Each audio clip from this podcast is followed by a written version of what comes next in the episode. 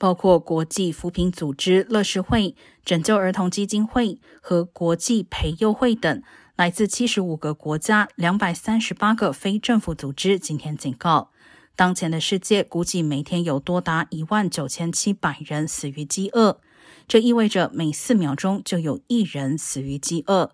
呼吁国际采取果断行动，结束不断升高的全球饥饿危机。